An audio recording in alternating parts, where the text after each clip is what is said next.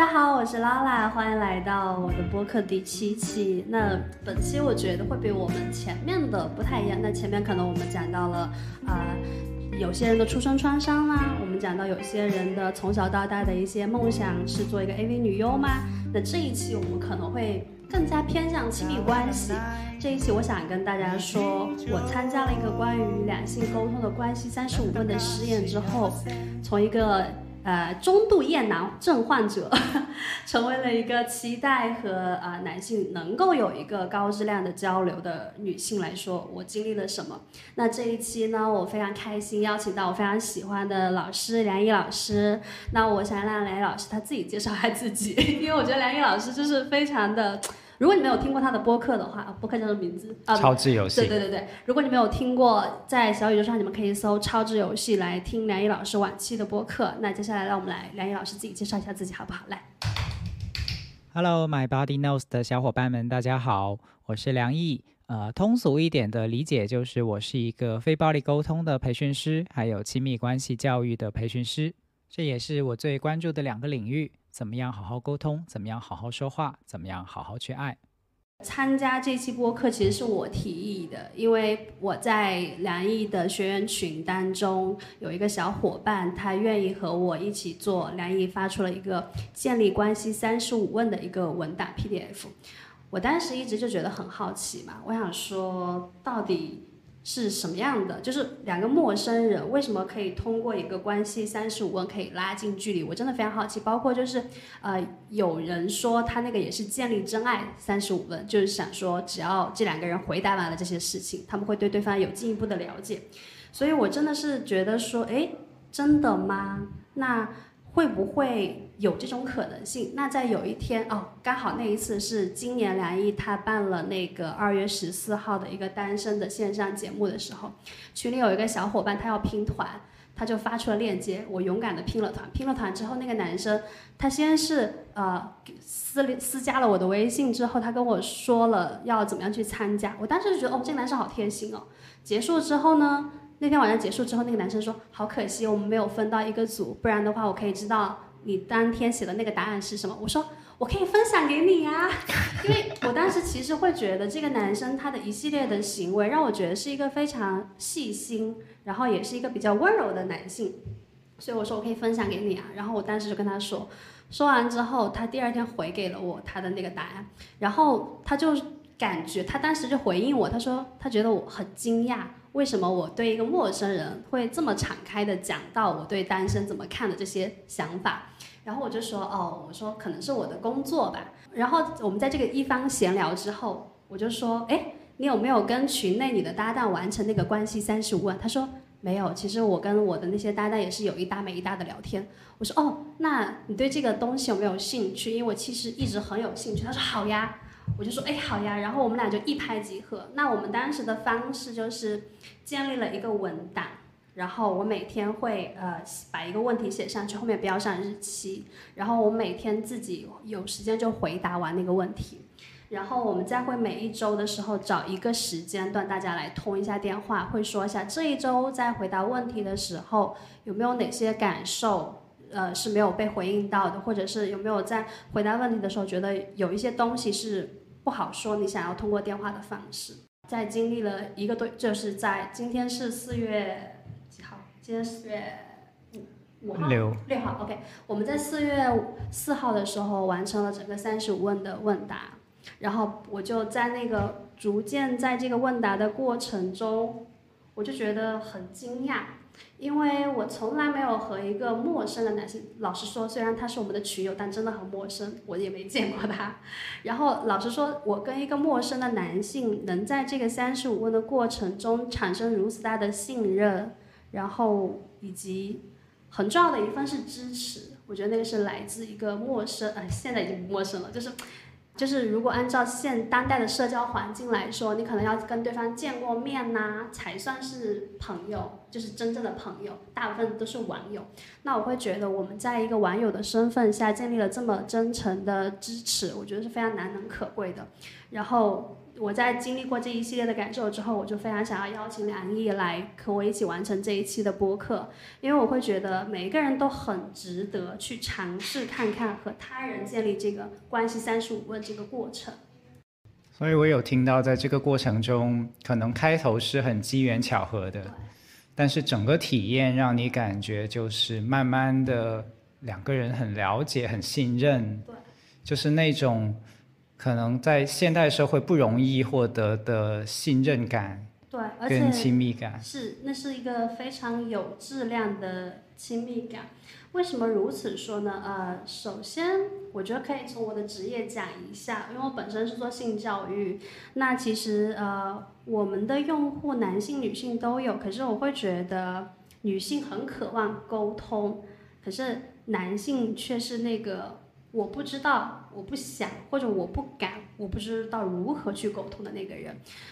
但是呢，一个很好笑的事情是，社会都会认可说女性比较会沟通和聆听，然后会觉得说男性不会沟通是一件非常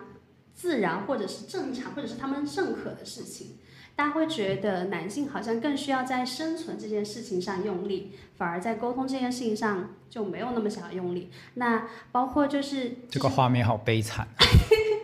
包括就是呃，你会我会发现说，我们的学员来问到一些关于性沟通上的问题的时候，男性永远是从他看了小电影的视角去出发，就是说。他看了小电影之后，他觉得他的女友应该在船上表现出来什么样子，或者是他的一些性喜好，他的女友是应该要去接受的。如果他跟，比如说，这是可不知道这可不可以播，回头再剪。比如说，有些有些男性他会有喜欢丝袜的喜好这件事情，他可能想要他的女友在他们的互动过程中穿上丝袜，那他就会跟他女友说：“你可不可以穿丝袜？”然后女友会觉得说穿丝袜还好，下一步就是我可不可以舔你的丝袜呢？女友就会觉得变态。然后在这个过程中，男性如果发出了这个要求。很直接说，我可不可以舔你的丝袜？然后女生说变态的时候，这种没有听到互相想要的那个点，男性就会觉得说，我在女友这里是不被我的喜好是不被认可的，那要不然我就找别人解决。那女生的这个角度就会觉得，男生怎么会有这种想法呢？太变态了，我真的很难理解。我们就不能好好的就是甜甜蜜蜜的。互动吗？为什么要有这样奇奇怪怪的？最后导致的结果是，男性普遍会认为说，我的那个女友是不能够接受我真实的那些喜好的。那女性就会觉得说，有两种极端，一种是我可能会拒绝你，并且给你定义说你是一个变态。那另外一种是会觉得说，嗯，为了留住这个男人，我要不要试试看？但其实他的内心也并不认可这件事情。所以从我的呃职业角度来说，我觉得大家对于性上面的沟通是有非常大的障碍的。同样的，就是虽然大家会以为说我只是性沟通有问题，但事实上是，如果你在性沟通上不能这样如此的坦诚真诚的话，你在你的关系沟通上一样会遇到很多很多的问题。只是性行为可能大家会更加容易理解，大家在关系上面不愿意去深究而已。所以这是我从职业角度上来说，我觉得男女的沟通。会有一些障碍，但从我本人的角度来讲，我也会觉得说沟通对我来说是一件，就是这一次我会收获一个这样高质量是一件非常不可思议，是因为前之前的经历都不太 OK。为什么这样说？是因为呃，我之前在二十呃，我是在十五岁的时候就。小小小年纪就早恋，然后在二十二岁左右的时候和我的初恋结婚，然后后面呃生子，然后在后面的时候我们冷战了一年，然后在后面是离婚。那我的这个整个的过程就不去赘述了，就如果大家有兴趣，可以回我们的那个公众号去看，我有写过那个很长的故事是什么。那我想要说的是，说在整个我的前面这段感情的过程中，我觉得到最后导致我的婚姻就完全破裂，其实并不是说呃对方比如说出轨吗？比如说留留了很多债务给我吗？这些我觉得很没有担当的行为。其实我觉得最。影响的事情是我们没有过一个比较好的沟通，这个当中有非常多的冷暴力，然后以及我们双方都没有那个沟通的时机。比如说，当我发现对方出轨的时候，呃，如果换做现在这个阅历的我，肯定是会选择去跟他说，我本身我会更加想要去看到我们的关系发生了什么事情。那出轨只是一个结果，我们要看到那个经过是什么。以我现在的阅历，但我当时的那个阅历就是会觉得说，它是一个生与死的选择，就是你要不然你就选择跟我在一起，要不然你就选择跟另外一个人在一起。我只想要那个结果，我们的关系要不要继续下去？我不想要知道别的东西。所以呃，在那个过程中，我会觉得我们都没有给彼此一个。好的时机去沟通。那他本，那我刚刚有提到一个冷暴力的过程，就是说，呃，当我们的关系出现问题，我很想去解决，可是我的解决方式是你只只有黑跟白的时候，对方没得选择，所以。对方可能也有一些呃心里想要表达的事情，可是他无法去表达，因为他看到我的态度如此的坚决，所以在我前面的这个诊断的过程、关系过程中，我没有得到过一次一个好的沟通时机跟沟通的机会，那就会导致我后面的结果是什么？我觉得在我后面的跟男性呃互动的过程中，我常常会觉得男性要不然是我的猎物。要不然的话，我觉得他们总想从我身上得到些什么，就是我无法去很真诚、很嗯没有任何的目的、很平等的去和男性有一些更加亲密的互动。当然不是说所有人，只是说那些可能想要接近你的人，你是你是无法去和他们有一个这样平等的互动的。所以呃，我在这一次和这个小伙伴在这个关系三十五论的时候。我感觉到非常的激动和有如此强烈的感受，就是因为他没有任何的目的，他很单纯，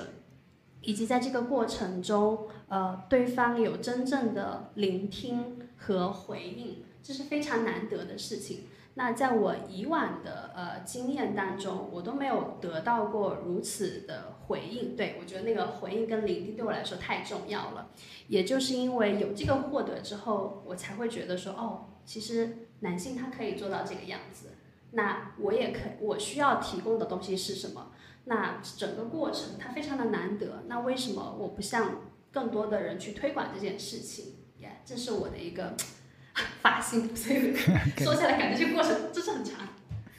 刚才听了你很有表达欲的去讲，然后中间我有一段心情，一方面是很欣喜啦，就是感觉你真的很享受这件事。以及呃很开心你有有很有共鸣在这件事情里面，那我补一点背景吧，就是这个问卷的出处其实是呃《纽约时报》有一个作家叫曼迪卡特隆，他也是一个所谓的亲密关系专家，虽然他的背景专业不完全是心理学的，就是他的作品里面有非常多探讨亲密关系的。然后他就发明了这个问卷，当然我也不知道他怎么发明的，他大概就是列了三十多个三十多个问题，然后他就呃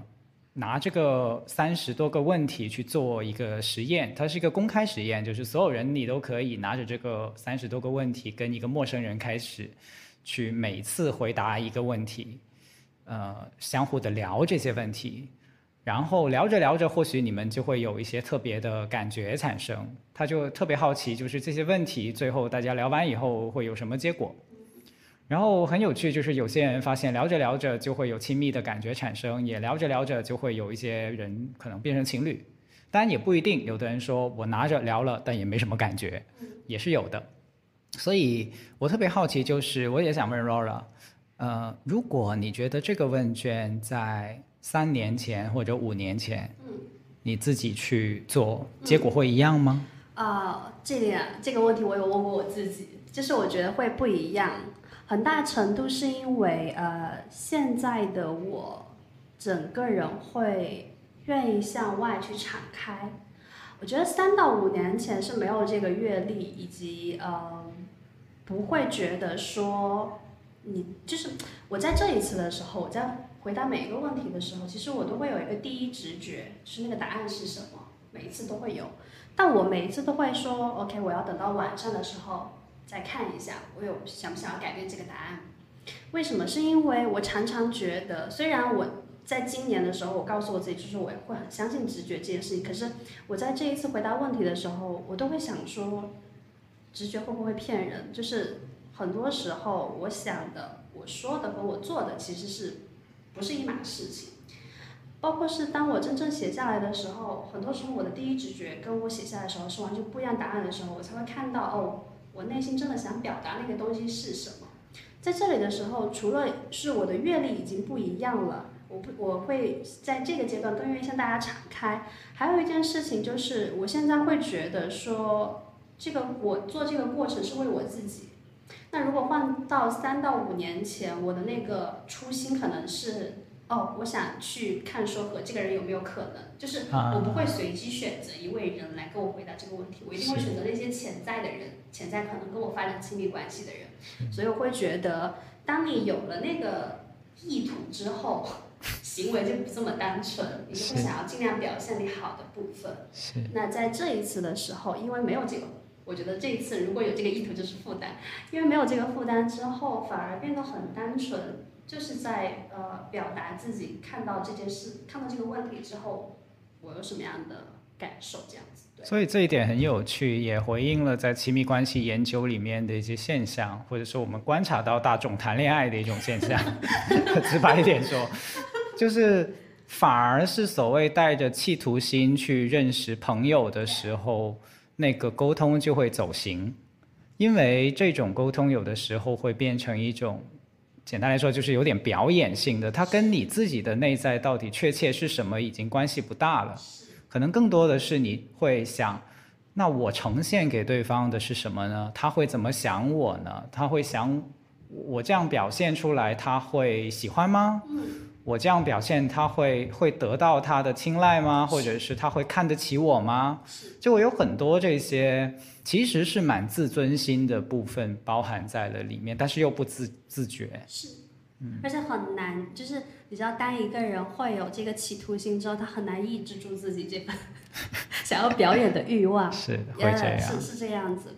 然后还有一个点就是，我觉得在这个当中，那个男生他的呃表现哦，不能这样说表现，就是我的搭档他整体呈现出来的状态。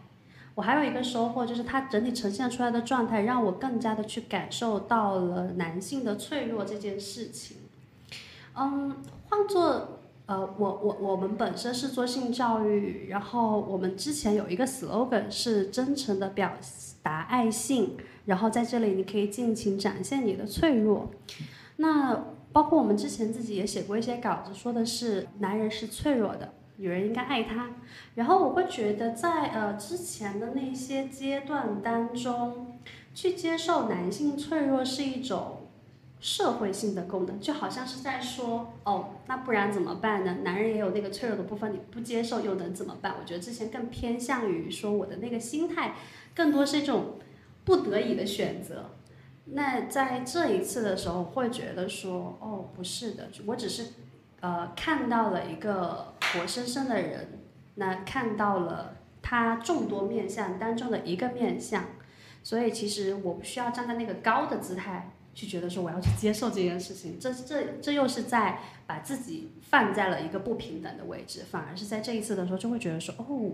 是这样，对他会有这个感受就是这样子，嗯，然后我也不需要给予他什么，如果他需要我的支持，他会说出来，我就是这样去看到。就可以了。对，我觉得很难得，就是，呃，我们的文化其实已经开始在有一点点松动，就是所谓从从最传统意义上的“男儿有泪不轻弹”啊，到到现在，其实已经有越来越多的声音去说，哦，男性其实也可以有感受，男性也可以有脆弱。但是我必须说，作为一个男孩子，哪怕我已经是一个练习了非暴力沟通很久的老师，我自己在。实践的时候依然会遇到困难，就你可以想象嘛，梁毅可能已经是你认识的男性里面在柔软光谱上面比较靠近软的那一端，对吧？不一定是最软的那个，但是至少是比较靠近的那一端，对吧？但是我都依然觉得是难的，困难的，因为呃那个规训的力量太强大了。那个规训的力量最后会变成一个习惯性的反应，或者说，就举个例子吧，比如可能，呃，男女朋友之间吵架，嗯，男生的第一反应就是硬的，他可能得吵完了，吵累了，他那个软的东西才能够出来，就他的力气都没有了，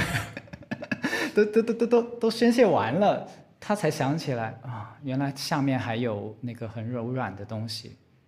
啊，对不起，我最近是很忙，没有陪到你。可能这么简单一句话。他需要一个很，他需要很长的时间，对对，哪怕他是练过非暴力沟通，他都需要时间去把掩掩藏的那个部分给给挖出来。然后，然后女性在这的时候，就是我一定要花非常多的时间听到你这句话，好，我就满意了。真实吗？很真实，很真实。所以这里面有一个困难，就是可能女性会有一个想象，或者说有一个期待。期待男性能够马上的柔软，是；期待男性能够马上的共情，是。不仅是共情女性，也是共情他自己，是。可是这是很难的，所以这里面这个困难的落差就会形成女性在这个过程中会沮丧，其实男性也沮丧，是。男性的过程是我我还你还想我怎样？我都我都完全 在做我自己了，我还能怎么样呢？那女性也说，我也是啊，我也完全在做我自己了，你就。做不到吗？你这里的时候，我有想到我，呃，我因为我的呃工，又 还又是因为我的职业，所以其实有非常多的男性，他们会跑来问我一些关于他自身的一些问题。啊。比比如说，比如说有昨天就有个男生，他刚知道我是做这个职业的时候，他就说啊，我想问你一个问题，怎么样去判断女生是不是真的爽到了还是假的？我就说，哦，当你不再怀疑这件事情的时候，就是了。他就说。太主观了，有没有一些具体的？我就说，呃，那可那我说这个事情没有办法，因为每个人的表现不太一样。然后这个男生就开始就是讲他的故事，叭叭叭，就说到他之前可能一些比较失利，在床上不太那么好的结局，叭叭叭的时候，就说哦，我说这很正常啦，我说很多人都会遇到这个状况。然后这个男生说真的吗？我说是啊，就是。从我们两个那个对话的节奏语气，其实我能够很深的感受到这个男性的焦虑，或者是他极力的想要表现自己那个好的一面。嗯，maybe 两个人差一些缘分，没有到达那个最好的结果。那当他听完我说大部分人都是这样子的时候，我觉得他有放松一些。然后在这里面的时候，其实就是看到说他的那个脆弱其实非常的明显，就是无论什么时候，其实他是想要给对方最好的体验。是。可是。呃，因为整个社会环境会认为，统一会认为那个最好的体验，它一定有一个标准，但事实上没有那个标准。就像我最先开始跟他说的，我说，当你不再怀疑这件事情，你觉得你们两个都投入的时候，那就是最好的体验。是。可是，这这个东西如果放在他和他的女友去讲这件事情，分就是跳进黄河都洗不清，女友肯定会说，我之前的那一位就。你嗯，就这个话题就很难再继续聊下去。其实，呃，在非常多个大家讨论的时候，都有这种展现脆弱的时刻。可是，一方没有能力接，或者是一方不知道如何去表达的时候，这个事情的结果就会越走越远。是，可能这个说话题是在你们节目是老生常谈哦，但是在超市游戏，我是想多说一嘴，就是性教育真的很重要，性教育也真的很缺失。啊，像 Laura 刚才提到的，就是其中的一一 part 了。呃，刚包括在刚刚才在早一些的时候提到的那个丝袜的问题。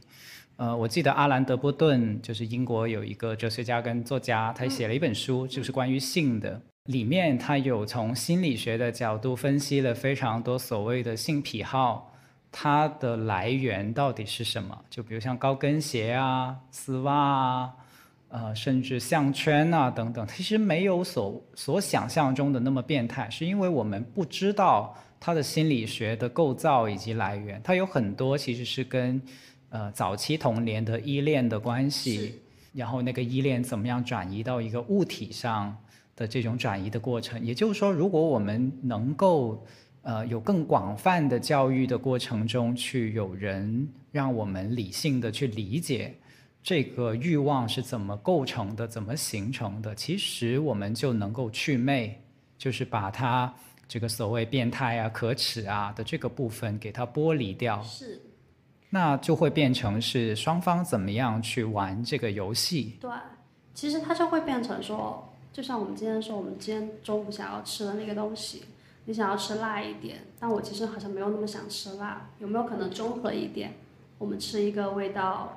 有点重口味，但它不那么呛的东西。就是我刚刚有说到我是中度厌男，是为什么？其实一方面来源于说，在我的职业背景里面，会常常听到很多这种。像我刚刚举的那个例子的那个男性，算是比较温和派的，但大部分的男性在性上面这件事情的沟通，都会变成在指责对方，就是他会说都是我的伴侣冷淡吗？都是我的伴侣他没有兴趣，都是我的伴侣他放不开，啊，别人就怎样怎样，就是他们到最后关于所有性的问题都变成了指责性的问题，然后而且。呃，如果他们是没有伴侣的，可能他们有些时候想要去提问，想要去问这些关于性方面的部分的时候，他们无法进行一个友好的沟通，友好正常的沟通，全都是那些呃把女性很物化的话语来表达出来，所以我会变成那个中度厌男，真是因为我很大程度没有感受到这些男性那个所谓的很基本的对女性的尊重，对于就是如果我们对女性有一些善意的表达。在这个部分，如果是有的话，我觉得我都不会这么重度厌男。我我要附和一下，你也算爆一个内幕，就是，呃，我觉得现在的文化环境其实很容易让我们产生厌男的情绪的。呃，我自己很喜欢打篮球，所以我很喜欢上某个著名的篮篮球论坛，我就不点名了哈。这个号称是直男聚集地的篮球论坛，我觉得只要你常上那个论坛，你就会厌男的，因为那个。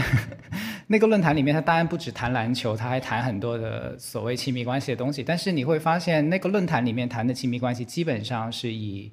占有欲为基础的一种亲密关系，是就远远都没走到亲密关系的门。对，他前面都在谈的是，呃，到底谁属于谁，就是我我的女人怎么怎么样了。就你你发现这个从主语开始就不对了，他都去到最后是一种。不是在乎我的感受跟他的感受，而更多的在乎是，呃，这个事情里面我我有多少个女人，或者是我有多少个男人。那所以不管是怎么样，这个两性的关系在这个状况下其实是扭曲的。所以与其说是厌男不厌男，不如说是两性的关系关系被怎么样的扭曲到了。我觉得这个可能是更更严重的一个问题，就是更多的人其实都没有机会走到亲密关系里面。在在开头的时候就已经输了，不是不是不好这样说，但但我我想从我的那个职业角度指出一个点是什么，就是我觉得这个部分上有很大的影响，是因为小电影，大家看到不同的小电影，因为大部分人的那个来源。都是小电影，而不是说一些，比如像我们这样的公众号的一些呃，那线上线下知识付费吗？或者一些科普文，他们不是从那个看起来的。包括我们，如果我们就是我们讲一个科科普的课，没人想听。但如果我跟你说两分钟之内怎么让女性达到那个点，马上一百个人就报名了。但是，但是在这里面的时候，我觉得大家的那个很受影响，主要是来源于这些电影嘛，这些节目里面，为什么？就是这些电影节目里面，女性永远是那个作为一个引诱者的角色，就是要不然她就是那个无力反抗，然后被强行的那个人，要不然的话，她就是那个很妖艳，就是向你缓缓走来，开始怎样怎样，就她永远是那个引诱者的角色，她好像没有自己的那个。基本的人权就是我可以选择接受或者不接受，在电影里面，他永远都是那个被被你糊一脸，或者是被你各种糟蹋。所以，所以我们需要有另一些情节的小电影，就现在的情现在的小电影的情节太套路了，其实其实太路套路太清楚。他都是以比较男性视角在看待这个事情。嗯嗯嗯。那在这里面的时候，女生的那个快乐团就是为了。配合那个男性，所以在这个时候，男性很自主的带入说：“我是那个强者，是我并不是那个需要说我要有一个过程来跟你有一个沟通，然后慢慢的去看到彼此，去认识到彼此，然后再慢慢的进入到那个呃活动性活动当中，性活动当中，他们是没有这个过程的概念的，因为在所有的电影里面，就是破门而入，或者是当你稍稍的对对方有一些好感的露出，还是怎样，这个事情就。就成了，所以大家就会觉得说，哎，现实当中怎么可能不是这个样子？如果说小电影里面女性的那个愉悦就是为了配合男性的话，那我在现实当中应该也是这样差不多吧。而且我觉得最无语的那个问题在于，很多男性学员来问我们说，你们女人为什么对性还有这么多要求？然后我每一次都说，那为什么你会找得到人和你一起进行这个活动呢？是啊。我非常的难理解这件事情。在这个所有的过程中，你能看到小电影对于男性的和女性的这个最基本的沟通上面就已经有了很强的障碍。他们早就不是说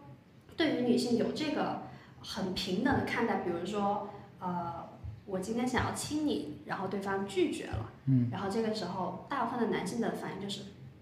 嗯，是不是想要强行被亲？可能壁咚一下是不是可以？嗯，然后当大家来问到我们，以这样的方式来问我们说，你们女，他他是这样，我我模仿他们的语气，他们说的是，你们女的是不是就喜欢被强上？就是非常的困惑，哥，就是你就露出了地铁老人的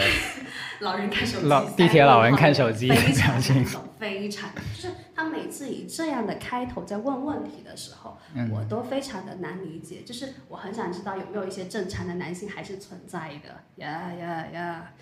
但是好好好的部分就是在于我在后面的时候有逐渐的看到男性的一些改变，嗯。因为在我们的社群里面有这种我刚刚说到问奇奇怪怪问问题的男生，然后也有一些男生去反驳他，嗯但是非常的少，非常的少，所以这就是我会觉得说，我们要去增强这个最基础的教育，让大家去看到说亲密关系里面你要如何去沟通的部分，无论是说当你提出那个喜好被拒绝的时候，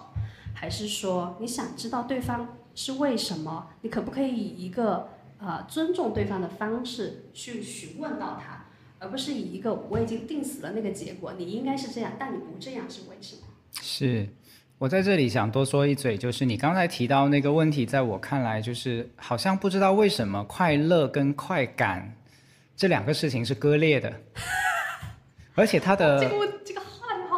他的世界观是截然相反的。你想一下，是不是这样哈？就是快乐，我们现在都认同，你要跟另一个人快乐的话呢，首先你要平等，要尊重，两个人都玩得开心，慢慢来，嘟嘟嘟嘟嘟。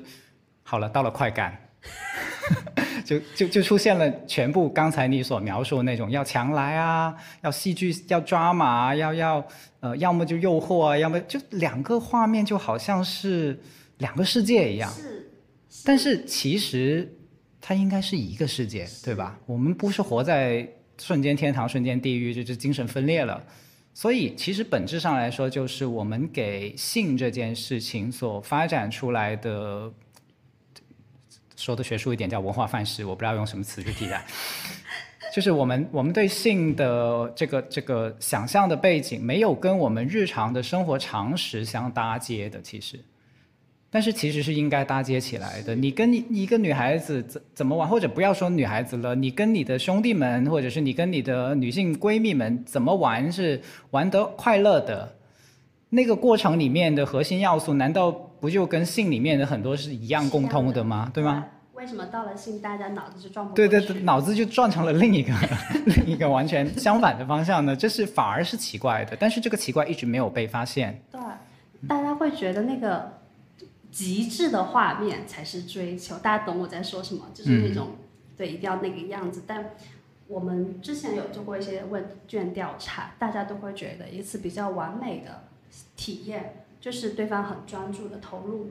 然后大家都很全心全意在那里。其实呃，技巧或是别的没有那么重要，大家享受的是那个我们可以完全安全、放松跟坦诚的那个过程。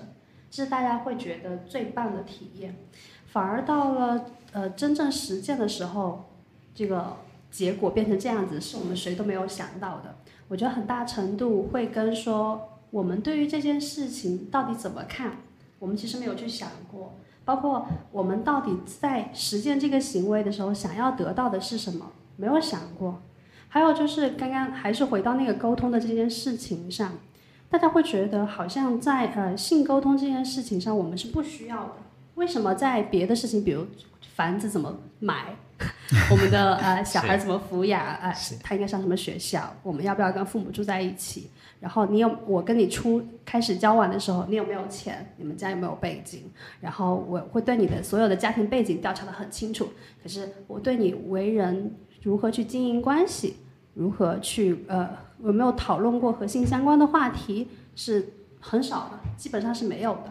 哪怕我们就是你在做这个非暴力沟通，在讲亲密关系，我们在做呃性教育，哪怕是我们两个在从事这个行业的人，我们所看到的这些用户非常少。然后我自己也是在呃做了这个行业之后，才有这个意识，说我跟和我可能有发展关系的人，我都会和他们聊聊，看说对于这些事情你们的看法是什么。大部分人都会觉得我们在讨论这些关于亲密关系吗？关于呃关于这些性上面的这些沟通的时候，大家都会觉得很重，就是会觉得好像事态变到变到了一个非常的沉重的程度，我们才要去讨论这些事情，是，就很奇怪。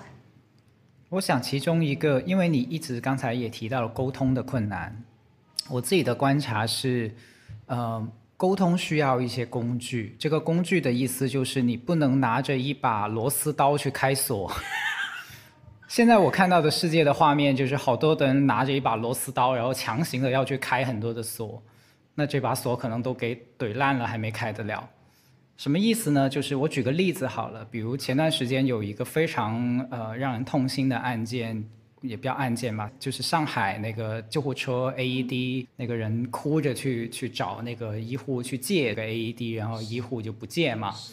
然后这个引起很大很大的舆论风暴，最后呢这个医生是被处分了，然后我就看那个发布了说处分这个医生的通知通告下面的评论区里面。其实更多的人，他回应的方式是：那你告诉我这个医生到底做错什么了？这个医生也没有做错嘛，他做错了吗？然后也有人就反驳说，这个时候他就应该怎么怎么怎么做，他不这样做才是错的。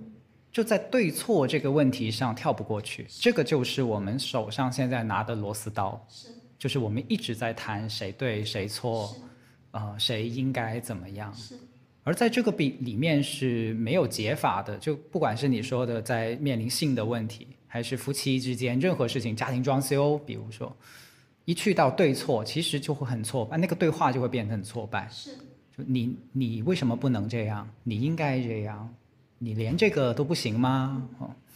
就会是对错的问题。所以我们需要一些新的工具，而其中一个我觉得很重要的工具就是转换成需要的意识。嗯，就是。你需要吗？是，你的感受是怎么样的呢？以及可以从零去探讨说，我们之前如果有一个我们都不喜欢的体验，它是怎么发生的？是，就把有人做错事这件事情先放开，去探讨说它是怎么发生的。如果有更多的不管是伴侣还是夫妻，从它是怎么发生的这个角度去能够探讨的话，其实他们已经站到了一个队友的战阵线上。你刚刚说到这个点，我又想到一个部分，就是我的用户他常常说，我的伴侣就是这样啊，就是跟你的那个对错是有点重合，就是我的伴侣就是这样子啊，他就是不会改呀，我跟他说什么，万一他接受不了怎么办呢？很多人会有这个东西，我称它为执念，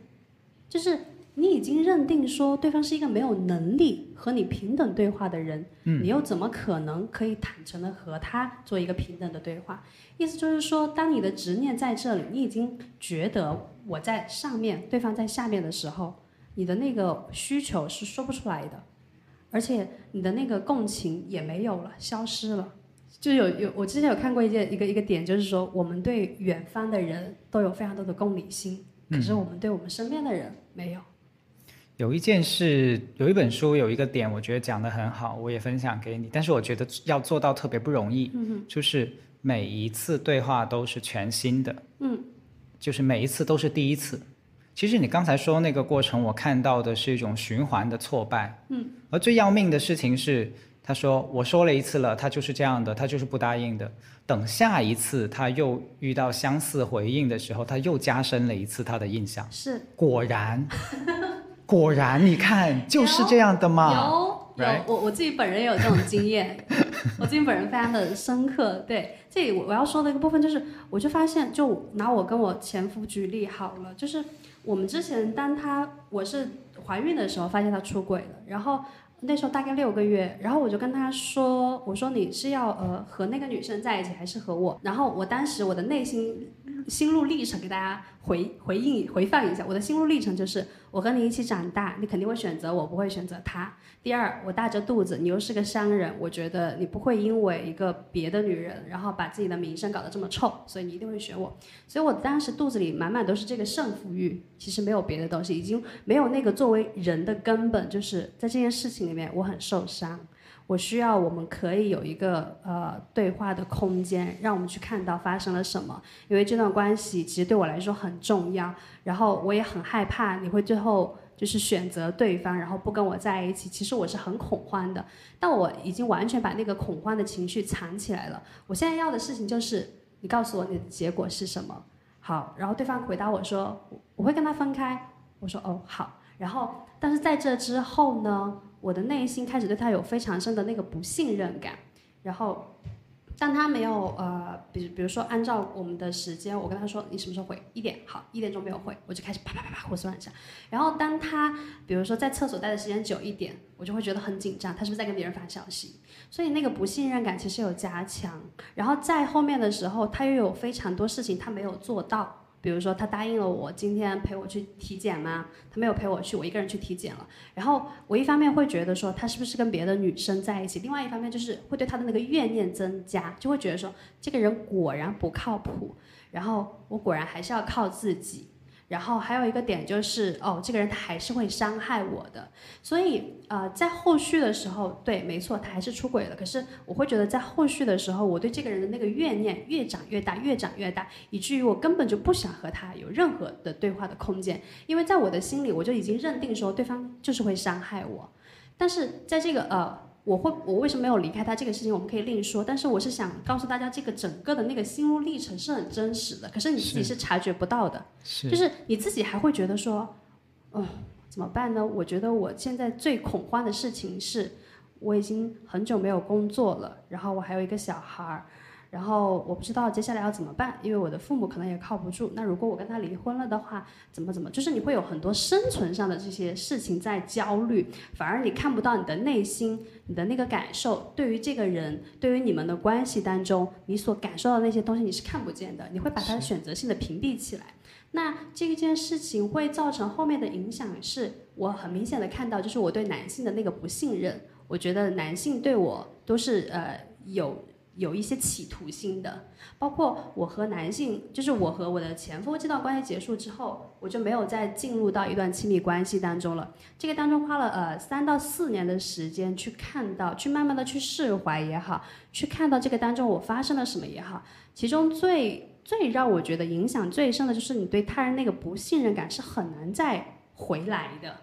因为前面当我有这样的一个累积的时候，这个情绪是没有被释放出去的。是，所以同样的，我就无法和他人有一个亲密关系，是因为我们无法坦诚的沟通啊。我老觉得说，哦，新来的这个人，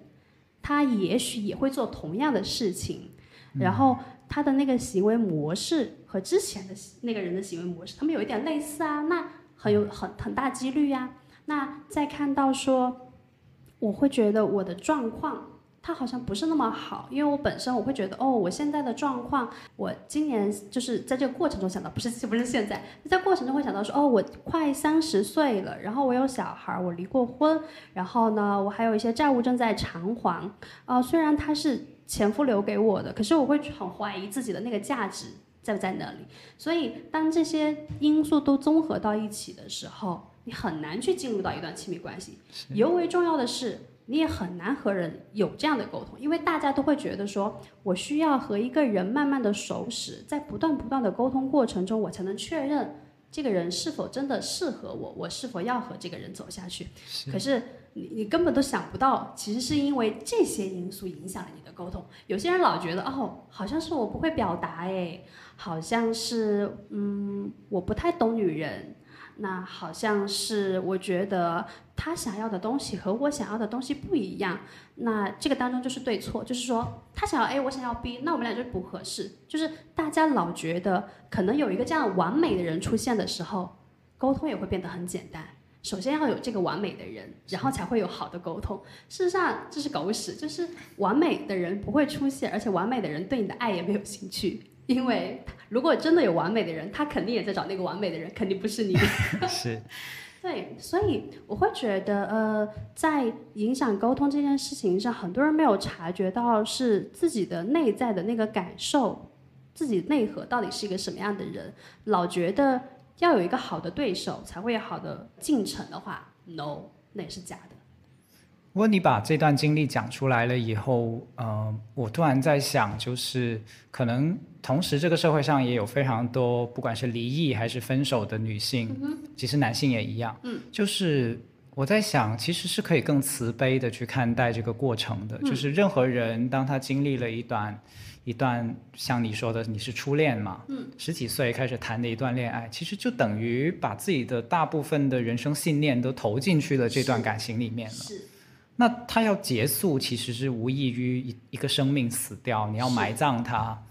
你要埋葬他以后，又要慢慢去修复自己，其实是有很多伤要疗愈的。是，所以从一个更慈悲的角度来讲的话，我觉得如果你让一个离异的男性或者女性马上要去找一个新的伴儿，其实是很残酷的一件事情。当然，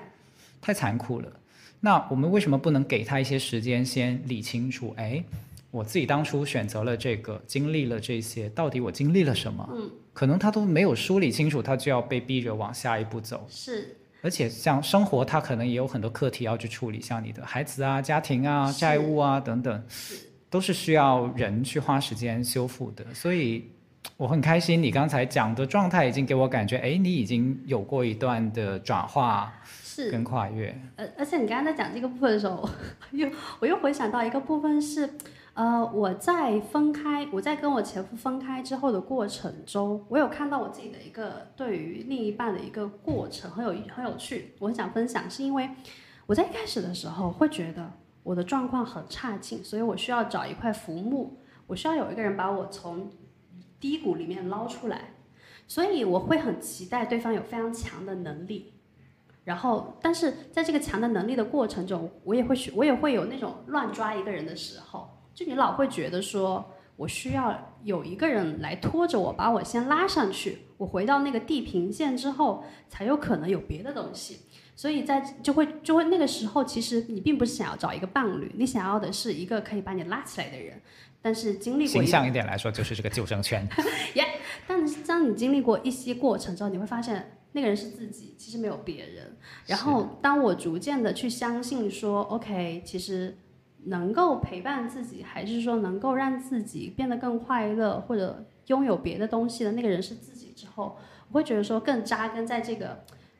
呃陆地上生活中的时候，这个时候你已经想明白、想清楚的时候，你的周围的人开始不放过你了，周围的人开始说说啊，你已经离婚很久了，你想不想要重新找个伴啊？然后你不找伴是不是因为啊你对？这个关系已经失望了，看破红尘啦。你是不是还在怀念你的前任啊？你是不是呃会觉得说你的要求很高啊？你觉得再找一个人，万一你的关系又破裂呀？怎么的？就大家会有非常多这种猜想。但呃，这而且这些猜想是来源于你身边最亲近的人，其实可能是父母，可能是你的好朋友这样子。但我每一次都跟他们说，我会觉得是时机没有到，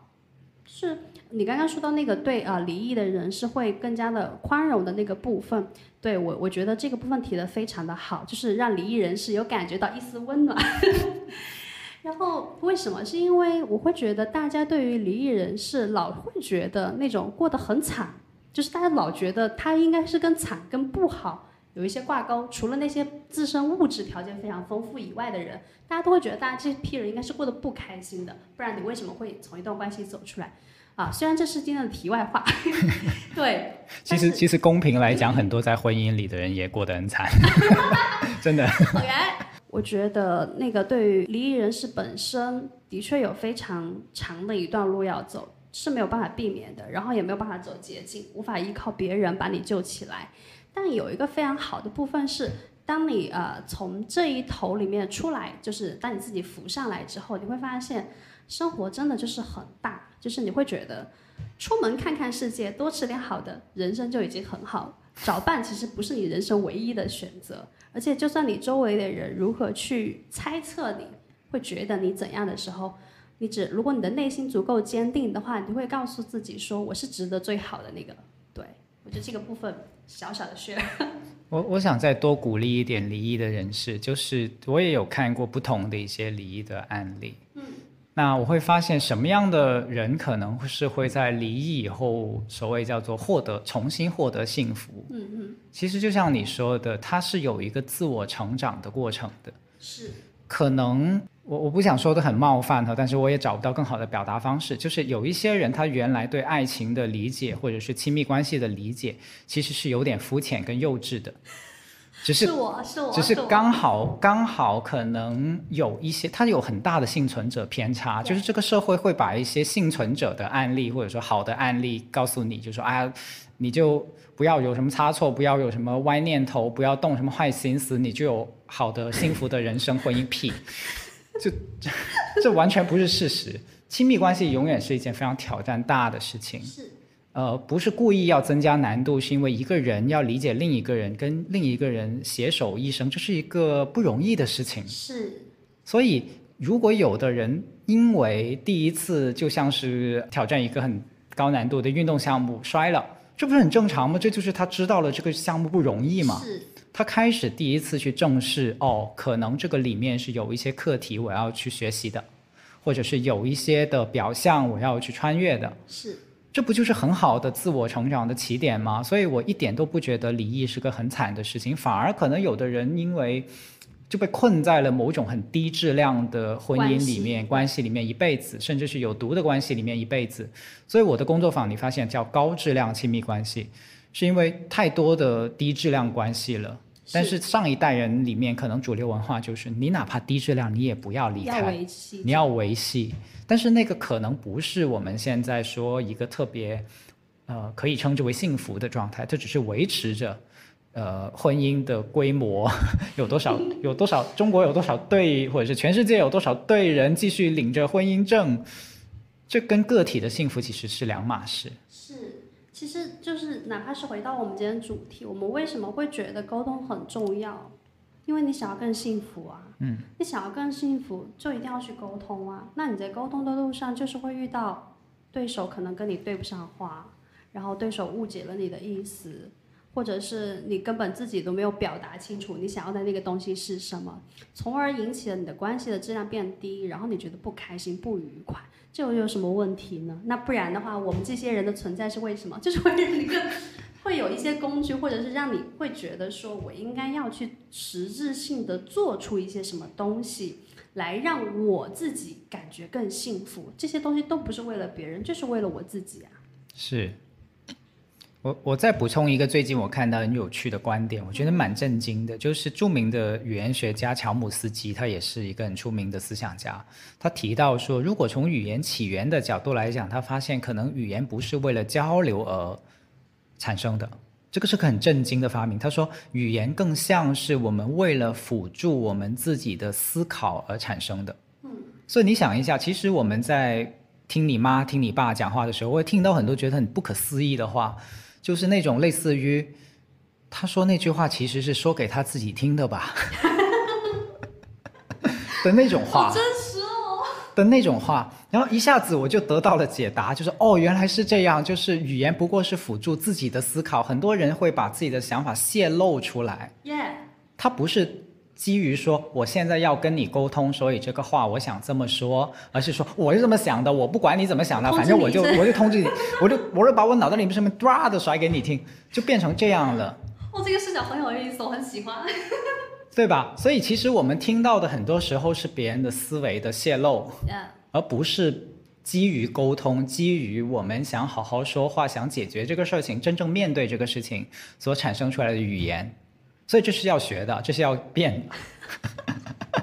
我觉得很有意思，是因为就是我们常讲到沟通的时候，我们会说。当人家来问我们他的关系问题要怎么解决，我就说哦，那你们有没有沟通过什么的时候，然后对方就说我有啊，叭叭叭的时候，然后我说，但你的表述听起来像是你在单方面的告知对方你想怎么样，是的。当对方就是回应你的时候，他说我不要的时候，你马上得到的那个呃脑海中的那个故事就是对方拒绝了我这个人，对方觉得我这个人不好，嗯，但其实对方只是对你的那个邀约。进行了一个回应，是的。然后大家在这件事情上那个转化后面的那个目标，就我的沟通就变成了我要证明我这个人还不赖。是，我就觉得很很很有趣。然后还还想要再去跟你讨论的一个部分是，大家所认可的，觉得说女性更会。沟通和表达、聆听这件事情，我是非常不认可的。特别是经过这个实验之后，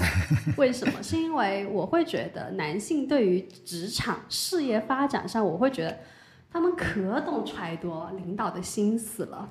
只是一个眼神。只是一个小事，只是今天走路的姿势慢了一些，只是今天看电脑屏幕的时间长了一些，他都能够揣测到他的领导到底在想什么。可是他对于他身旁的这位伴侣，他好像就没有失去了这项神奇的技能。我很想知道是为什么？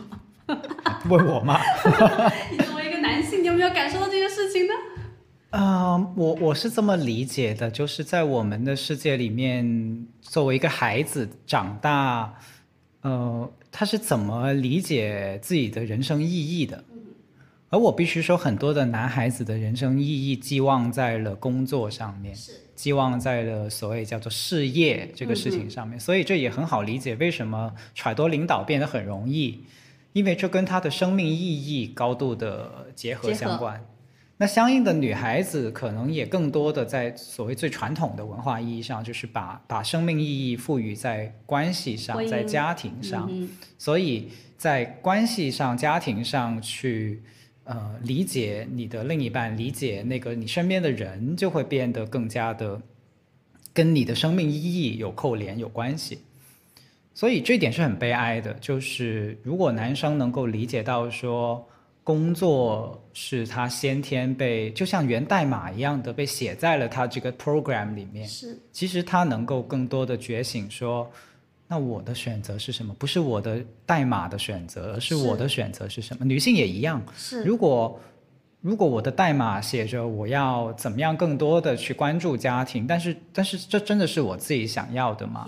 这也是可以突破的部分。但如果你你。刚才问的另一个问题，我是有另外一个答案的，就是因为可能也是我的职业的关系，我会觉得男性跟女性都不怎么懂沟通。是，是，嗯，是，它它是以人类为一个单位的，就是人类目前在现在这个状况，在沟通这个问题上的确都有很大的提升的空间，并不是说女性就很懂共情，男性就不懂共情，因为如果是这样的话，我觉得男性全部都可以下岗了。就直接可以解雇了所有的男性，由一个纯女性组成的公司，一定所向披靡对吧？一定一定大杀四方，一定一定能够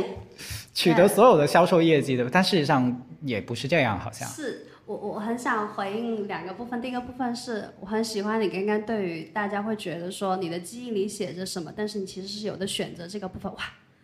高度赞赏这句话。我想要 觉得这句话说的非常好。无论是男性女性，其实都会有别的选择。然后第二个想要回应你的部分是，女性也不太怎么懂沟通这件事情。在我看来，起码我自己的呃经验里面，我看到我之前的沟通里面，更多就是我只要表达我要什么，不管你怎么做，我只是要表达我要我要什么东西，然后你最好能够给我，而且你最好是我不说你能懂要怎么给我，这就是我之前一直得不到幸福的主要原因。因为要去靠猜测，你知道吗？我是在后期的时候，后期的时候，呃，我才懂得说，跟男性，无论跟男性还是跟女性交往，跟所有人的交往、沟通、互动过程中，最主要的事情就是，我要先表达清楚。我要什么，以及我能很清楚的知道，为了我要的这个东西，我要去付出的东西是什么，而不是周围的人来配合我达到我的这个目的。当然，你可以用尽你的手段，是让对方来配合你达到这个目的。但是，首要是你先能认清楚我自己的那个立场是我要什么，我会为我想要的东西去付出，我不是只要那个结果。这个付出的过程，它同样的很重要。是的，而且我就会看到说。所谓的女性更会聆听跟沟通这件事情，事实上它真是真的不成立的。如果它成立的话，是因为被打压的。啊，你们女孩子啊，不用做别的，好好听话，找个好人家，这么辛苦干什么？你们女孩子就是也不要露胳膊露大腿，这样男孩子不会喜欢。你们女孩子就是要善解人意，要得到这个男人的心，想要打开他的胃，就是有非常多这样的规劝，会觉得说你只要你是做那个听别人话的乖小孩，你就会得到更多，是因为先有了这样的一个一个一个社会环境的影响，所以大家就会觉得女性好像更容易去聆听跟表达，其实没有，我觉得顶多就是被打压着听你的话，那个聆听都不算不上，因为真正的聆听是我就是。坐在坐在这里听你讲完之后，我也不对你的那个东西有任何的评价。我真正的去听到了，可能可能你想表达那个东西，我是真正听到，但我没有任何的评价。然后我如果你愿意的话，你觉得需要的话，我给予了你一些回应，我会觉得那个算是一个合格的一个聆听的标准。但大部分人其实不是聆听，他只是被迫打压要听你讲话，其实他内心早就骂娘是有可能的，比如我。其实你刚才提到那个现象很有趣，我觉得可以多说一点，就是那个类似于女生很希望男生可以猜到她需要什么，是，他想要什么，并且把这个作为一个爱与不爱的标准。标准是，我自己是这么看这个事情的发生过程的，就是，嗯，女性当面临很多追求者的时候。呃，或者潜在追求者的时候，他怎么判断一个人爱不爱他？那么其中可能有的一种想法就是，那我看哪个人对我呈现出来的诚意哈，双引号 诚意最多。是。那那些用更用力的男性，就是更用力去追求的男性所产产生出来的现象，自然就会是类似于有些需要女性哪怕不讲，他也能够猜出来。因为他更用力嘛，嗯，所以其实，在交往期就成为了一个判断对方的用力多少、用的心思多少、用的注意力在自己身上多少的一个判断的标签。它其实蛮好用的，因为它的确能够去筛选出一些其实所谓叫做“哎呀，其实不那么喜欢你啦”的人。啊，对所谓的的的词汇。的人，就是它成了一个判断主动性的标准。但是，当进入真正的亲密关系的时候，两性是平等的。是。其实长期交往里面，就是那个所谓的在追求的时候过度的付出，它是有回调的，它会回来的。它并不意味着他意愿上不喜欢你，它只是回归常态。就是我的新鲜劲已经过了，到这里了。用大众语言来说，就是。舔是不可能舔一辈子的，只是只会短暂性的在一个很极短的时间里面去去舔，而且这个舔也是为了，我现在我其实不太喜欢这种互联网语言呐，但是为了好理解，就是这个所谓的舔的意思，其实是展现自己的追求意愿的一种过程。是。而在这个过程中，女性或者男性其实也很容易产生这种幻觉，就是在这个阶段所得到的互动跟对待，就是我被这么对待，嗯，那是理所当然的，是是能够持续一辈子的，这个是很可怕的一个幻觉，你知道吗？是因为本身它就不对等，它包含了很可怕的权力关系。如果你刚才你刚才说了领导那个，我觉得特别形象，你想一下。不用告诉对方你的需要是什么，只是察言观色，对方就会给你递纸巾，会给你什么？那不就是一个油腻的中年人去舔他的领导的行为吗？你愿意做这个领导吗？被被被这样子对待的领导，你不会觉得自己其实很油腻吗？所以，如果你用一个更平等的角度来看，你就会你就会发现，它其实是一个变质的权力的关系。是。就是无无论你在追求期的时候，你在做什么，或者你想得到什么，其实你都可以去看到说相对应到你的，就是把你的恋爱比作是工作，你其实很多问题一看就破了。可是回到恋爱，为什么大家就会觉得说，哦，他应该要更那样子才是 OK 的？他们就是没有那个所谓的平等的意识，大家只会觉得说，我要得到那个最好的，我要得到那个最愿意为我付出。我的那个最就是那个所谓的比较，在恋爱里面它变成了一个比较，呃，无论是追求还是被追求，其实大家看不到说我在关系里面想要的那个平等性，我觉得这是一个很很很让我感觉到悲哀的事情，就是大家更加追求说，在关系里面我是要那个权力制度，我是要去做那个权力更高的那个人，而不是去做那个我们是一个平等的伙伴关系，然后去营造一个亲密关系这件事情。甚至是有时候把这种特权认为就是爱的表现。Yeah, yeah，、这里是我想要默哀一秒钟的那种程度。是，对，然后但但是回到我的这个我们最初讲的关系三十五问这件事情上，我很想要去推荐大家去做这个关系三十五问是为什么呢？是因为嗯，我觉得他的三十五问的设计非常的巧妙，这个当中。就是有一阵子有他会，因为我们是每天回答一题，然后周末的时候不回答，周末我们会挑个时间打个电话，所以我们大概经历了呃四周四到五周之内，四到五周。然后在这个过程中，有一个周我们两个都觉得很沉重，是为什么？因为那个周我们回答的问题全都是关于你人生中最糟糕的回忆是什么。如果你今天就可能快，就是明天你你知道你明天就会死掉的话，你会现在给你自己安排一些什么事情？就是当你涉及到这些关于生死的事情时候，其实你日常很少去跟朋友讨论，然后你在这个过程中，你才会感觉到原来你可能在意的一些东西是什么，是一个非常奇妙的事情。包括说到最糟糕的事情的时候，然后嗯，我就有去回忆说，我觉得最糟糕的阶段是什么，我就会发现这个三十五问它看起来像是在呃你回答一个官方给你的问题，好让对方去了解你，但我更加觉得它是一个你梳理你自己人生的过程，以及你更加去确定你的感受和需求这件事情非常的重要。呃，为什么呢？因为我觉得很少有人真的在关注自己的感受。我们会说啊，我现在很难过；我们会说，我今天很开心啊。但是你有没有去看到说，除了这些官方给的，也不是官方，就是你可以描述出来的语言背后，还有没有一些别的东西？我常常会觉得，我们呃在亲密关系中有一些感受，其实并不只是当下的那件事情，其实它很多时候是跟你过往的一些事情是有记忆跟连接的，只是你察觉不到。还有就是那个很肯定我的感受这件事情，大部分人选择的是，当我有一个感受的时候，我要选择把它丢出去，而不是去接受那个感受。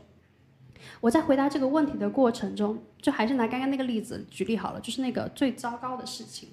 我和我的搭档分享的是，呃，我说我觉得我最糟糕的其实不是事情，是一个时间段，然后那个时间段当中发生的事情当中，我的感受是什么？我说的是什么事情？我说的是，呃，当我发现就是我的前夫他出轨有三次，然后每一次我都觉得已经是最糟糕的时候，就会有更糟糕的事情发生。但出轨三第三次之后，我就决定说我要放弃掉这段关系了。我不想要做那个输得一塌糊涂的人。我以为这已经很糟糕了，但实际上没有。我在后面的时候才发现说他还借了非常多钱，然后用了我的信用卡借了非常多钱，有很多网贷呀。然后我当时就觉得说，哦，欠债这件事情是我没有想到的，就是人没了，钱也没了。然后我就觉得说，哦，这已经是最糟糕了。没有，我后面才就是在那个跟我的搭档在描述那个过程当中，我才感觉到最最糟糕的事情是，就是当我发现欠了很多钱，然后我又很久没工作，我就在想说，我应该要从头开始。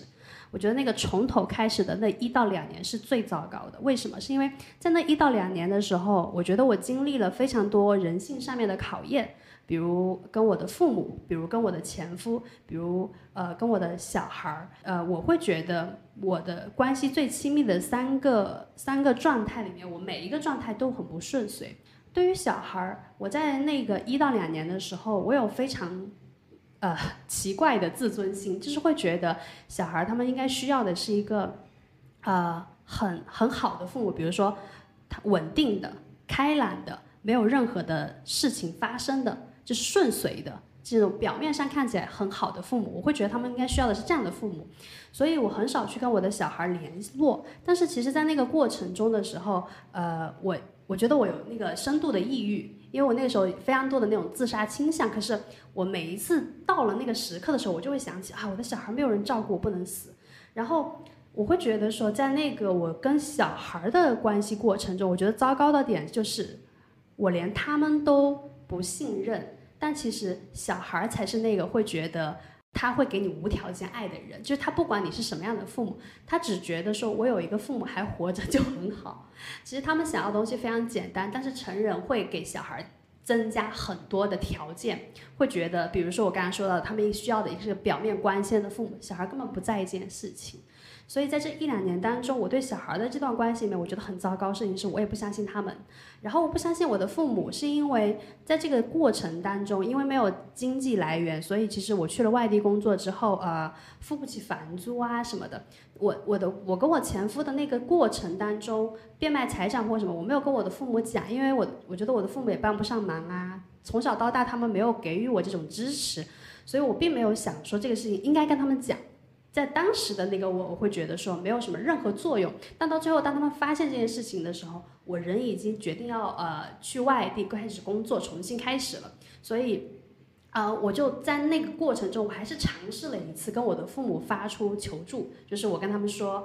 呃，我需要钱租房子，能不能给我汇点钱？然后我的父母当时以为我进了传销组织，然后。他们就回了我一句：“你是不是进了传销组织？”我说：“没有，我当时已经找到工作了，我把我的合同拍给他们。”然后他们没有呃没有没有再接下来回我任何话语，所以我当时我其实找不到房子住。然后所以啊这些事件就是让我对我的父母就是更加加深了我的那个印象，我是不被需要的那一个。然后以及我觉得我的父母毫不在意我的死活，所以就是我又变成了那个说啊，我觉得我要靠我自己。就是啊，简单来说，我觉得我跟我前夫其实是从小一起长大的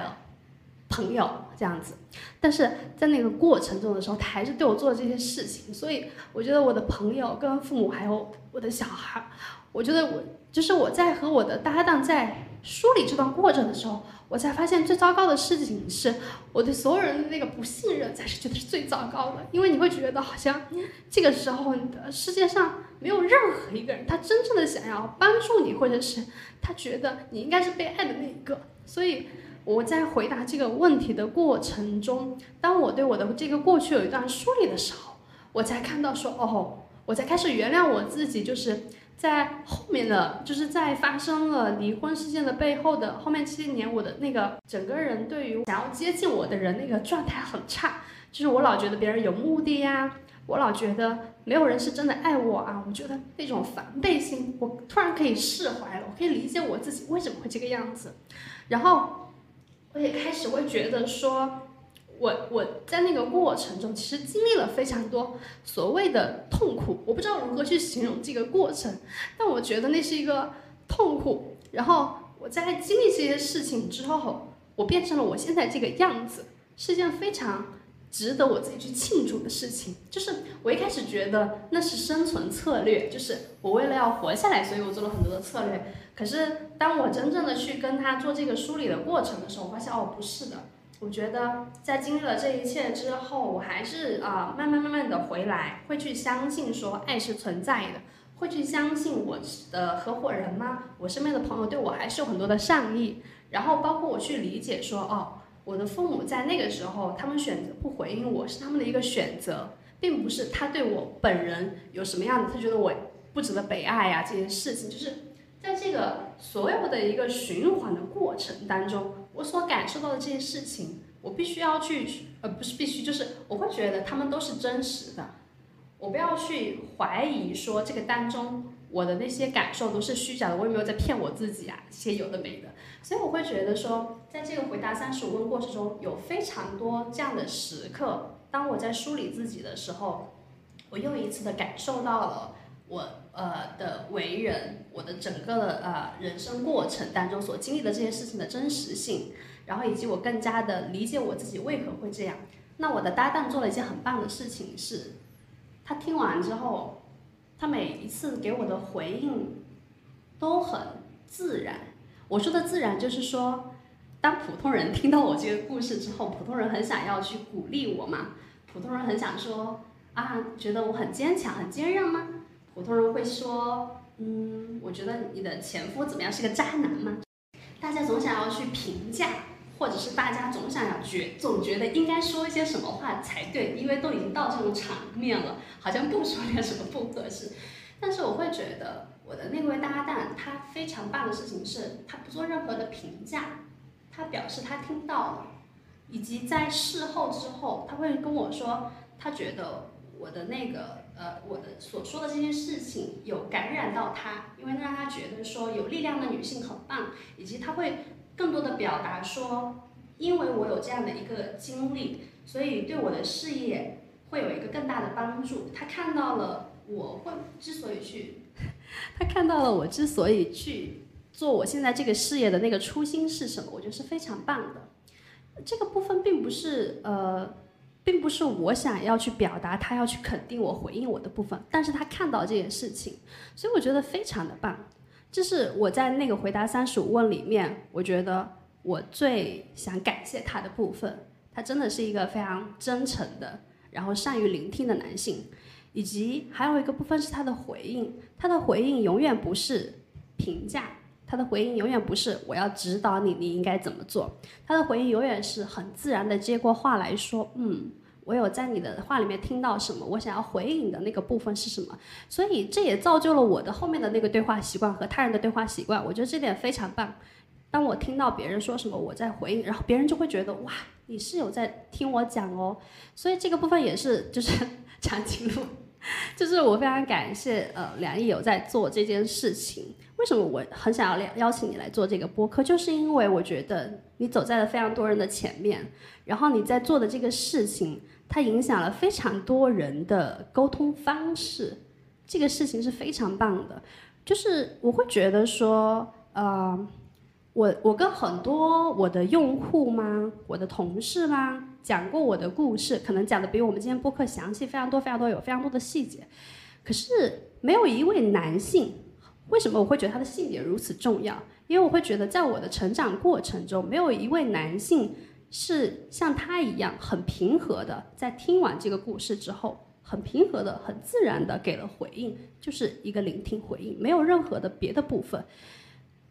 所以我觉得这非常的难得，因为大部分时候，我要不然就在想说，我要不要跟对方讲我的故事，因为这真的老实讲很沉重。哪怕今天他已经过去很多年，可是讲起来他依旧会有那么一点点苦涩，对。但是我常常会在想说，对面的男性他们能不能接受这件事情？所以我觉得我在之前跟别的男性讲的时候，我常常是带着一个，要不然就是啊，好吧，你想知道就跟你说喽。要不然就是我需要去验证一下这个人是不是靠谱，我才会去讲我的这个故事。那在跟他讲的时候，因为这样的一个契机非常的自然，我在回答那些问题，我讲到了我的方方面面，叭叭叭叭叭，然后对方也没有那种过重或者过轻的回应的时候，我觉得哇，刚刚好，这对我来说是非常棒的。所以这是一种被接住的体验，是一个好像一个大小适合的容器。Yeah。刚好接住了你，是，而且你知道他对他自己的评价是，是吗？我觉得我没有那么会，没有那么会聆听跟表达，因为我有在我之前的直播的时候有表达过对他的呃呃感谢，我觉得这很棒。他就说我从来没有觉得我是一个会聆听跟表达的人，说说不，我说我觉得你做的很好，嗯，因为。他也是一个如此单纯善良的人，在这个当中，他也没有任何的目的，所以，哦对，如果就是大家，如果你们听完我们的播客之后，你们想要去做这个关系三十五问的话，我觉得我有一点点小小的经验可以分享的部分是，我觉得就是让它很自然的发生，你真的不需要多做什么，在这个过程中，很有可能就是会触发到人一些很伤痛的事情。很但是那些很开心的事情，当然就你为他感到庆祝了。但是那些伤心的事情同样值得庆祝，因为他就是有了这些伤心的事情，才造就了今天的你啊。我可以去多维度的去看到这些，都是因为这些事情。所以，我们为彼此做这个三十问做的最好的事情，是我们都为彼此提供了足够好的空间，让这一切事情允许它去发生。是，所以。我刚才听下来，我感觉这是一个回归到人的过程，就是可能我们在成长中很少去关注自己的这些历程的。是，说的难听一点，八不准都到了八九十岁，行将就木，快要离开世界的时候，才会想一想，啊，我不，我这辈子到底是什么样？但是这些问题其实。很有对每个人的生命而言很有价值。是它对资本主义企业当然没有价值啊，它对这个社会其他的人不一定价值很大，但是对你自己来说，很有价值。其实是很有价值的。所以刚才我听的时候，哪怕有眼泪，我也我连纸巾都不递。嗯，不是因为我冷漠，是是因为我觉得这就是一个允许眼泪的时刻，是这就是一些你生命中很美好的事情。是嗯，哪怕它有苦涩。是，而且你知道，就是我会觉得在那个过程中，当然除了这些沉重的问题，它还有一些问题是，呃，你想要成名吗？那为什么呢？那如果你觉得完美的一天它应该是什么样子呢？如果可以的话，你就想邀请谁和你共进晚餐呢？就是我会觉得说，它还有一些是你的精神世界，你可以看到对方是一个如此丰富的人。是关于成名吗？关于这些事情嘛？你听起来好像你平常不会去跟他人讨论，为什么？是因为你觉得他很势利、很社会、很条件化。是，但老实讲，就是人的欲望这件事情，如果都不能够拿出来被讨论的话，有什么亲密感可言啦？是的，而且我觉得，呃，大家回到那个问题的设计者，他最初是想说大家的关系会拉近。呃，我会觉得通过那个问卷，我有没有更了解对方？我觉得有一小部分，就是可能是他很多个面相当中，他展露了一些面相给我。然后我们的关系有没有拉近？我觉得有。为什么？是因为在回答这个问题的过程中，我们很坦诚跟真实。那真实是一个我会觉得很少人有的品质啊，不对，应该是很多人被掩盖的一个品质。因为哦，你这个澄清很重要，我很喜欢。Sorry，Sorry，Sorry。为什么？是因为我会觉得，嗯，很多人会为了生存，把真实给掩藏起来。大家可能很难理解我说，我我发现了，好像我在这个播客当中一直在提生存策略这件事情。呃，我要我我觉得我可以稍稍的讲一下这个部分，以便于大家理解我在讲什么。因为，比如说我以我自己举例的话，我在呃重新开始的那个过程中的时候，会很多次的面临可能没有房子住，然后工作突然被辞了，或者是呃我在适应一份新的工作完全适应不过来，因为我可能之前长大部分时间是一个全职妈妈，呃或者是在那个过程中。呃，有过有一些男性想要帮助，也帮助就是他们想要出钱一类的，就是会经历非常多次关于这种生存的事情。为什么？是因为我除了自身要活下来，我还有两个小孩需要去赡养，然后我需要真实的，就是我就是需要钱，我没有钱的话，可能是很难活下去的。所以在这个过程中，我有非常多次这种面对这样的抉择在这里，然后。很多个这种你看起来很细小的抉择，其实可能你都会失去一些东西。譬如说，我当时的确就是有非常多追债公司给我打电话，然后让我还钱，然后我就，然后我到后面我完全没有办法接陌生的电话，就是有陌生电话打给我是不会接的，然后，然后我就手机是常年就是关静音，所以当有时候有一些什么重要的，比如客户的电话，我就接不到。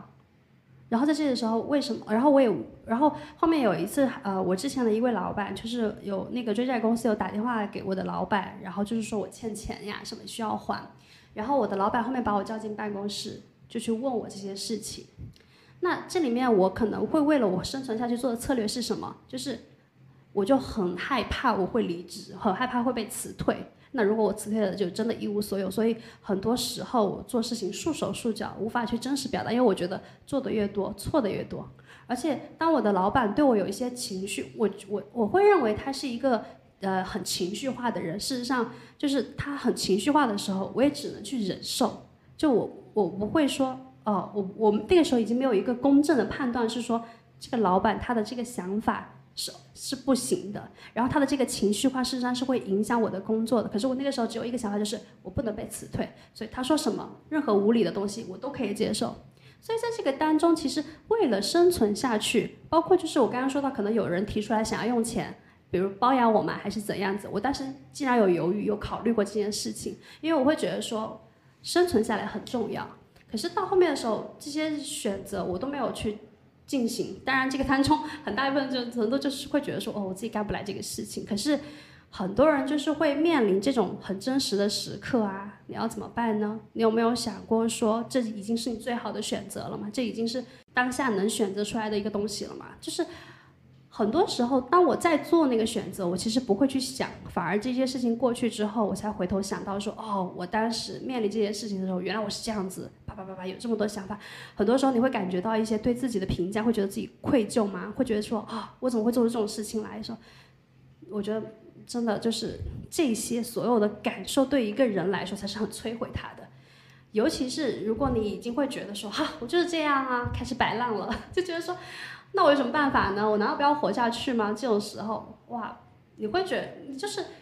你会有这种意识的时候，会对自己有评价的时候，才是最难过的。你不如好好做个烂人，反而没有什么关系。反而当你有这种评价的时候，你会觉得人生很难挨，很很很难挨过去。所以我会觉得说，这个在这个三十五问当中，你的那个真实很重要。你不会惧怕说，当我说出这件事情来说，他人会不会评价我？因为我的那个初心就是，这是对我自己的一个梳理。我也很想，而且我在我看到对方的那个他的关于这些问题的答案的时候，我想到说，哇，原来他经历了一个这样的人生呢，哇，跟我的好不一样。虽然我们看起来年纪相反，但原来我们。差这么多，这是我没有想到的。对，所以我觉得整体是一个非常有趣的过程。对，所以我发现刚才我有一个念头冒进我的脑袋，就是不管你做不做这个问卷，你都会幸福的，你都会跟别人建立好的关系的。因为刚才你说了生存策略以及真诚，我我特别认同，就是这种放下自己应该如何，我的生命。就是就是这样了，我能好好的、正常的去看待它吗？是的，这个心态给到别人，其实也是一个平等相待的基础。就是，哎，你是珍惜自己的，那我也把我珍惜的自己也给你看，这恰恰是很多关系的美好关系的基础。而且那个没有评价，嗯，是的。你知道，就是当他说他就被女生拒绝什么的时候，跟我说的时候。我的内心就是哦，好可爱哦，这个男生。然后我就说，他因为我们有一题是说你最近感觉到困扰的事情是什么？呃呃，如果是你，如果我是你的话，你觉得我有什么样的感受？你觉得我会做什么？然后他有说到说他被拒绝的时候，然后我们后面通电话讲这件事情，我就说哦，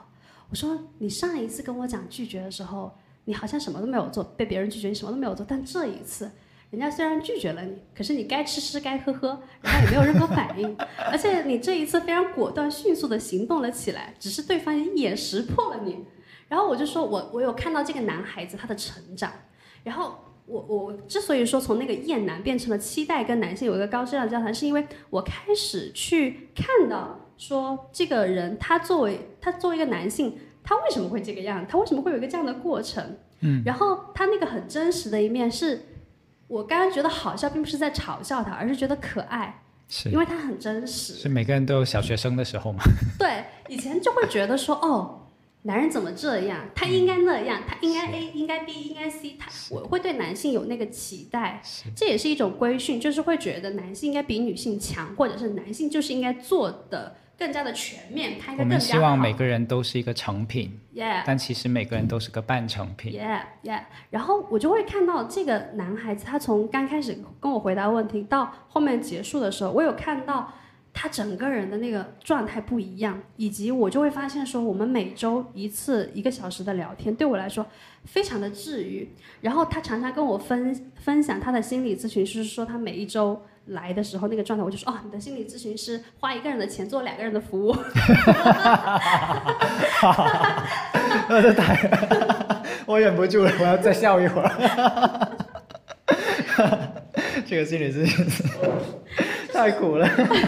就他有，他有，包括他有跟我不知道他有没有跟他的心理咨询师分享遇到我之后的那个部分，但我自己会有明显的感觉到。他在我们这一个月之后，我有逐渐看他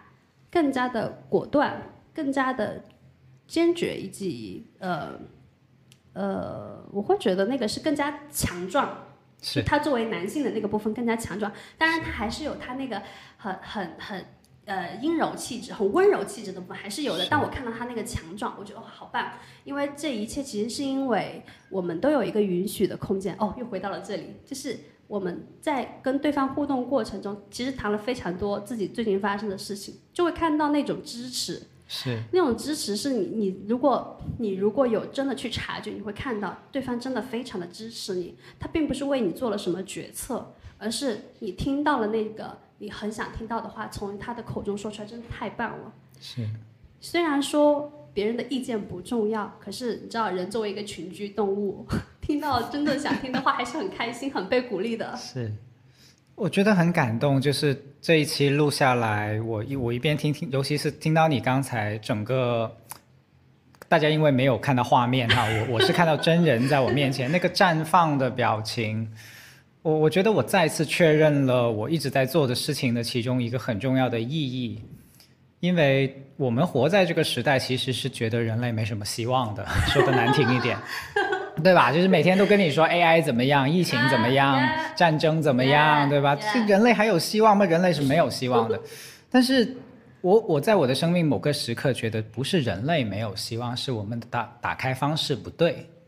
仅此而已。其实，如果它的打开方式恰当的话，人性被释放出来，它是很美好的。我们远远没有充分的去展现人类的潜力，这种人与人之间爱的潜能。我们就把判把他判了死刑了，已经很多的人是已经判了死刑，然后就就没有往前再走。所以其实我觉得 Laura 录这期，我觉得好棒好棒，就是可以给更多的人看见说这是可能的。Yeah，两个陌生的人靠坦诚这件事儿是可以走得很远的。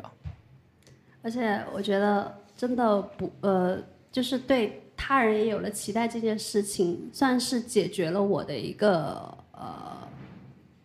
障碍，我我愿意称它为障碍。为什么？是因为之前的时候，就还是回到刚才我说，我觉得男性接近我有企图心吗？或者是我觉得我在利用他们做一个工具，我没有那个真诚的和他平等对话的空间。那经过这一次之后，就会觉得说，哦，我有放下很多东西，我只是自然的存在在那里，那里无关我们彼此的性别。然后我也对他没有任何企图心的时候，我们就是可以建立这种很真诚的关系。无论他最后变成了什么，那个已经不重要了。那个过程让我觉得很美。这样，我感觉你的经历也回应了我们教亲密关系或者是教非暴力沟通里面有一句话，就是我们不是教你去寻找爱，只是让你去消融阻挡爱的那个障碍。是，好棒哦，庆祝，庆祝。um,